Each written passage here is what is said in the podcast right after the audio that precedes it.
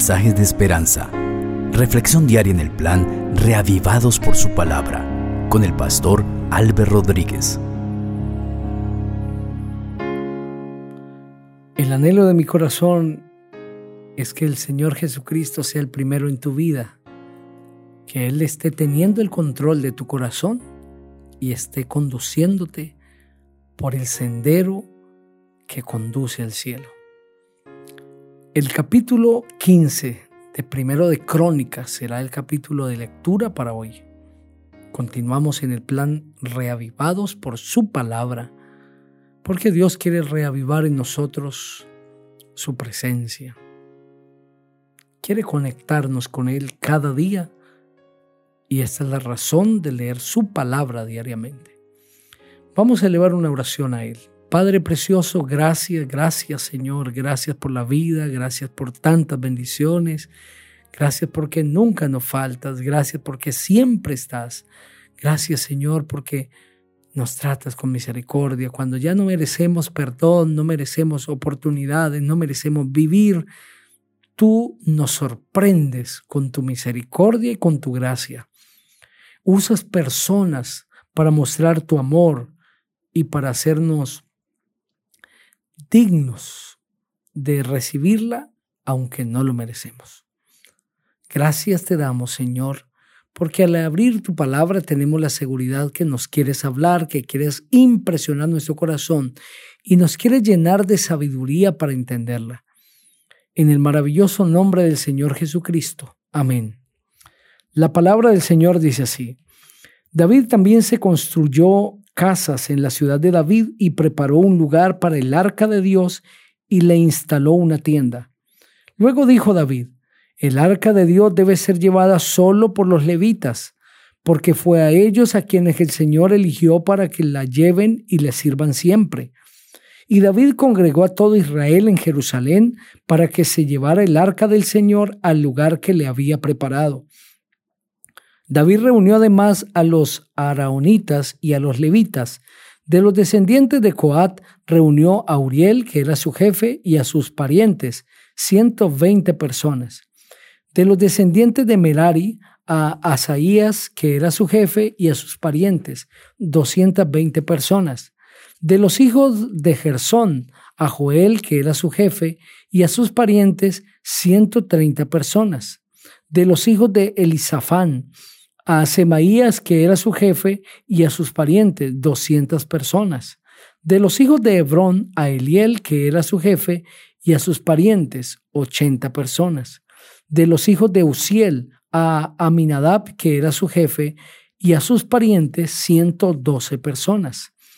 Después David llamó a los sacerdotes Sadoc y Abiatar, y a los levitas Uriel, Asaías, Joel, Semaías, Eliel y Aminadab y les dijo, ustedes son los principales padres de familia de los levitas, así que santifíquense, ustedes y sus hermanos, y lleven el arca del Señor, Dios de Israel, al lugar que le he preparado. Como ustedes no lo hicieron así la primera vez, el Señor nuestro Dios nos castigó, pues no lo consultamos como debíamos hacerlo. Los sacerdotes y los levitas se santificaron para transportar el arca del Señor, el Dios de Israel.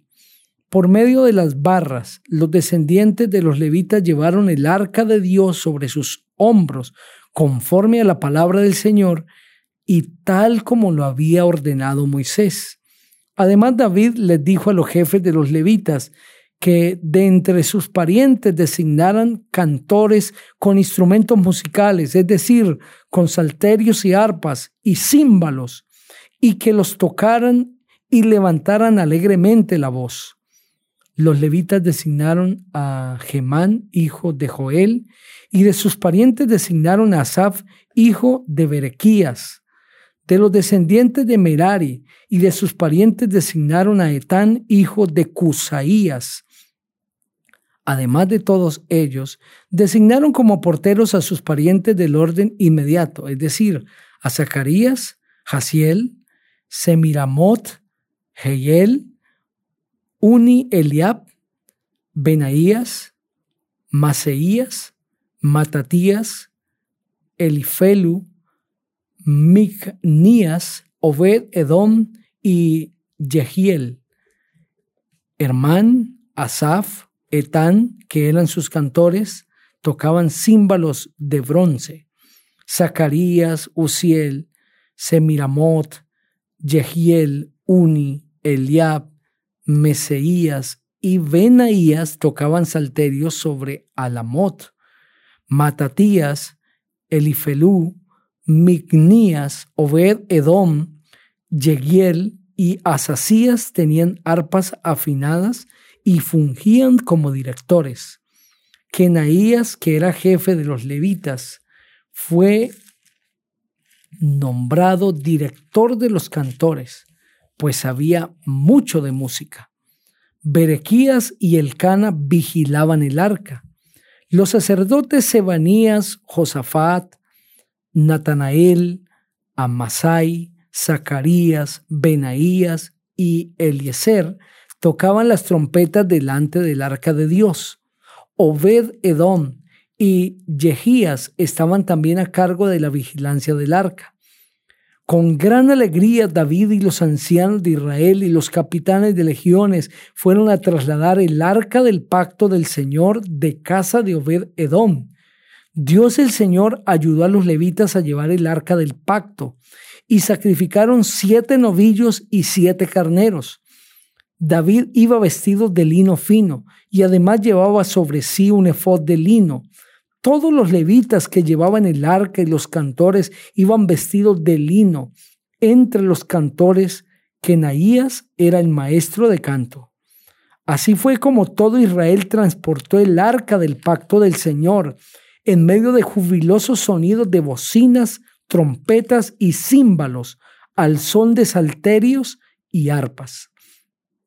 Mical, hija de Saúl, miraba por una ventana cuando el arca del pacto del Señor llegó a la ciudad de David, y al ver que el rey David saltaba y danzaba, sintió en su corazón mucho desprecio por él. Amén.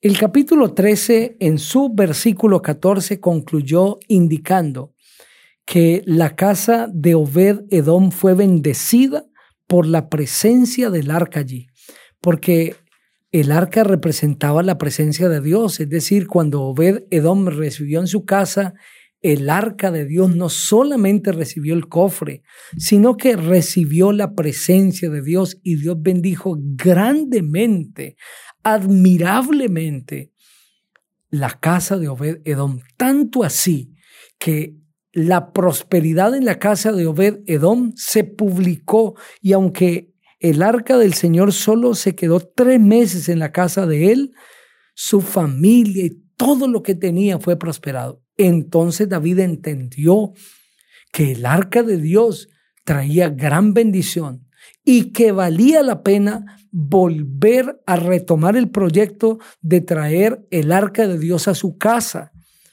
Su casa era no solamente el palacio del rey, sino era la casa representativa para todo Israel. Por lo tanto, que el arca de Dios estuviese en la casa del rey representaba que estaba en el pueblo de Israel de manera general.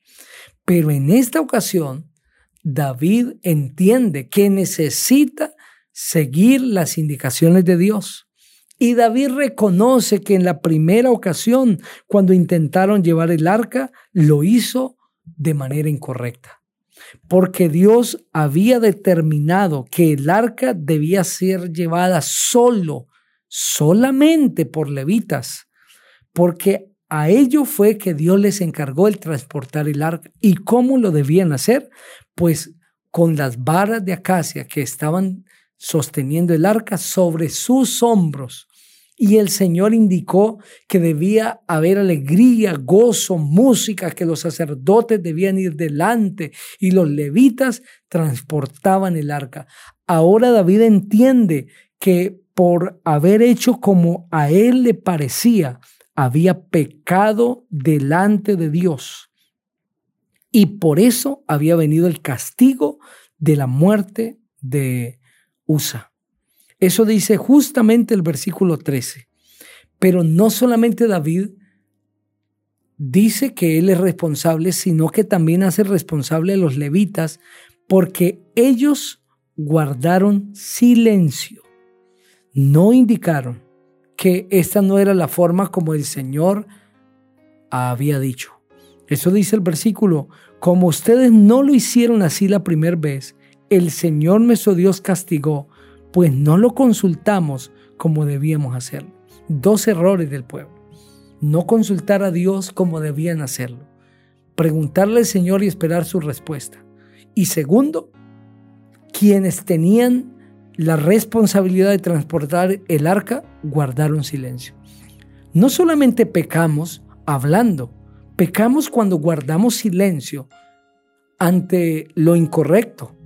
Y cuando nosotros guardamos el silencio, simplemente para no asumir responsabilidad o acualitar el pecado, nos hacemos responsables delante de Dios. Cuando algo está mal, de manera prudente, como lo haría Cristo en nuestro lugar, necesitamos indicar que se está yendo por el camino que Dios no ha mostrado, por un camino incorrecto. Que esa sea tu decisión en este momento. Seguir las indicaciones del Señor, pero también indicar cuándo crees que se está haciendo la voluntad de Dios y reprender cuando no se esté haciendo que pueda ser un instrumento del Señor. Quiero invitarte que juntos oremos. Padre, gracias te damos por tu palabra. Gracias por enseñarnos. Síguenos instruyendo a través de ella, Señor, y ayúdanos a ser firmes como columnas y poder siempre indicar cuál es tu santa voluntad. En el nombre del Señor Jesucristo. Amén. El Señor te bendiga